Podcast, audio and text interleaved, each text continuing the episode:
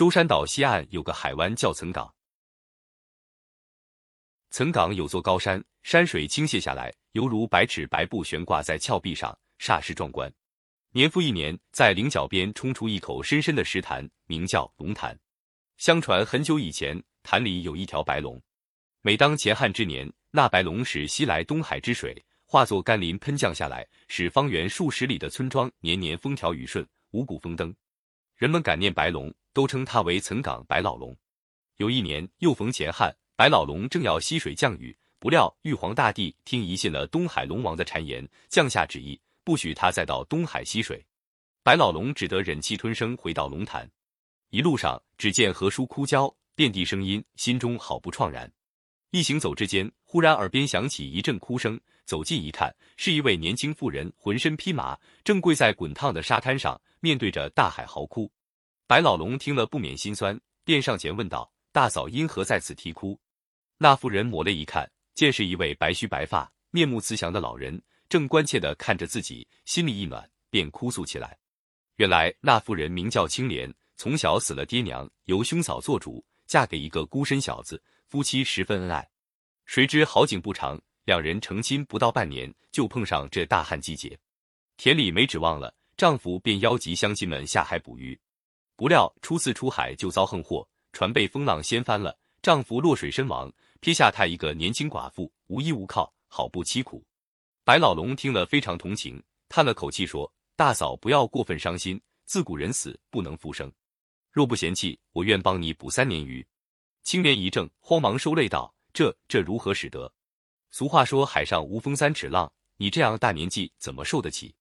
白老龙捋着白须说：“大嫂尽管放心，老汉自有道理。”青莲见他说的诚恳，心里暗暗嘀咕道：“瞧他的模样，八成也是个落荒遭灾的。”我何不积点阴德，将他收留下来？于是说道：“我从小没爹没娘的，就让我认你做爹吧。”说着就要叩头。白老龙心里好不喜欢，忙伸手将他扶起，笑着说：“青儿不必多礼，老汉当之有愧了。”当天夜里，白老龙借着星光，叮叮当当动手修起船来。青莲回家取出一本斗糯米，按照白老龙的嘱咐，做了满满一篮糯米块。第二天天亮，青莲提着篮子来到海边，左看右看。却找不见那条破船，心里正着急，忽听有人叫他。定睛一看，见白老龙汗水淋漓的从一条崭新的船里爬出来，才知自己的破船已经修好了，心里又高兴又感激，忙迎上去说：“爹爹辛苦了，快吃饭吧。”白老龙吃过糯米块，带了几名渔工，当天就出海捕鱼了。渔船像箭一样驶离港湾，不一刻就来到东海大洋。白老龙吩咐渔工撒网。自己却枕着舱板呼噜呼噜打起瞌睡来，只见他一边打鼾一边流汗，巨大的汗珠从他额上不断的涌出来，沾湿了舱面。愚公心里好不奇怪，却又不敢叫醒他。不一会，鼾声止了，又听他梦探般的喊道：“快起网，快起网！”愚公闻声，慌忙赶到船沿，拉起网来。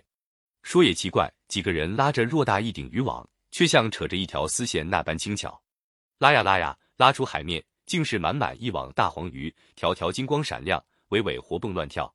愚公惊喜万分，忙把黄鱼倒进舱里。谁知道啊倒啊，三个船舱都装满了，网里的鱼还不见倒完。渔工们，你看看我，我看看你，都愣住了。傍晚，渔船归航，青莲见捕了这许多大黄鱼，心里高兴极了。大伙听说这个白须白发老人捕鱼的本事这么大，都纷纷赶来求他做大伙的带头老大。白老龙捋着白须，哈哈笑着，满口答应了。从此，白老龙使领着大伙起早摸黑的捕起鱼来。每次出海都是满载而归，捕上来的鱼又大又肥，乡亲们的生活一天天好起来。转眼半年过去了，一天，白老龙又领着大伙出海去了。青莲在家准备好白老龙爱吃的糯米块，照例到海边去等船回来。等啊等啊，直到太阳落山，月亮升起，还不见渔船归航。青莲又饿又累，就倚着礁石打起盹来。突然，他望见面容憔憔悴的义父匆匆走来，满怀悲愤的对他说：“青儿，我要走了，你多保重。要是想我，就到岑港岭下来找我的屋前挂着九丈六尺白布。”说罢，飘然而去。青莲上前去拉，却扑了个空，顿时惊醒，才知是梦，心生疑惑。突然，只见海面上呼啸的狂风，推着小山似的大浪，铺天盖地涌来。这风多大呀！把岸上所有的船桩都吹跑了，把最坚硬的礁石都打碎了。青莲怔怔地望着汹涌的大海，想到自己丈夫的悲惨遭遇，立时脸孔发紫，浑身发抖，对着茫茫海天失声痛哭起来。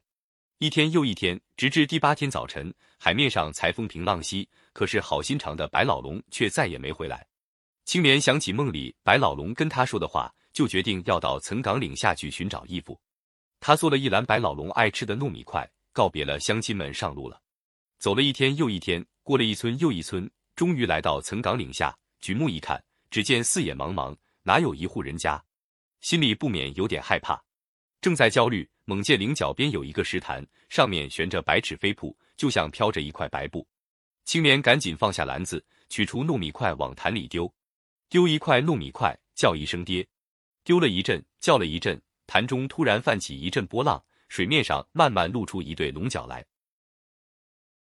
青莲吓了一跳，却听潭中传出声音道：“青儿，不要害怕，我便是你的干爹。”青莲听了，伤心的哭道。爹爹，你为啥变成这副样子？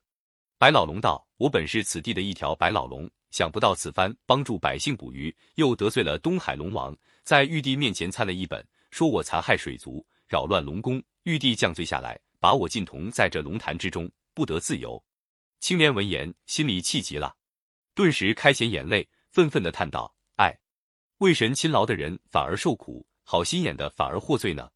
这样不公平的世间。”活着还有什么意思？说完，他把糯米块全倒进潭里，自己也跟着跳下去。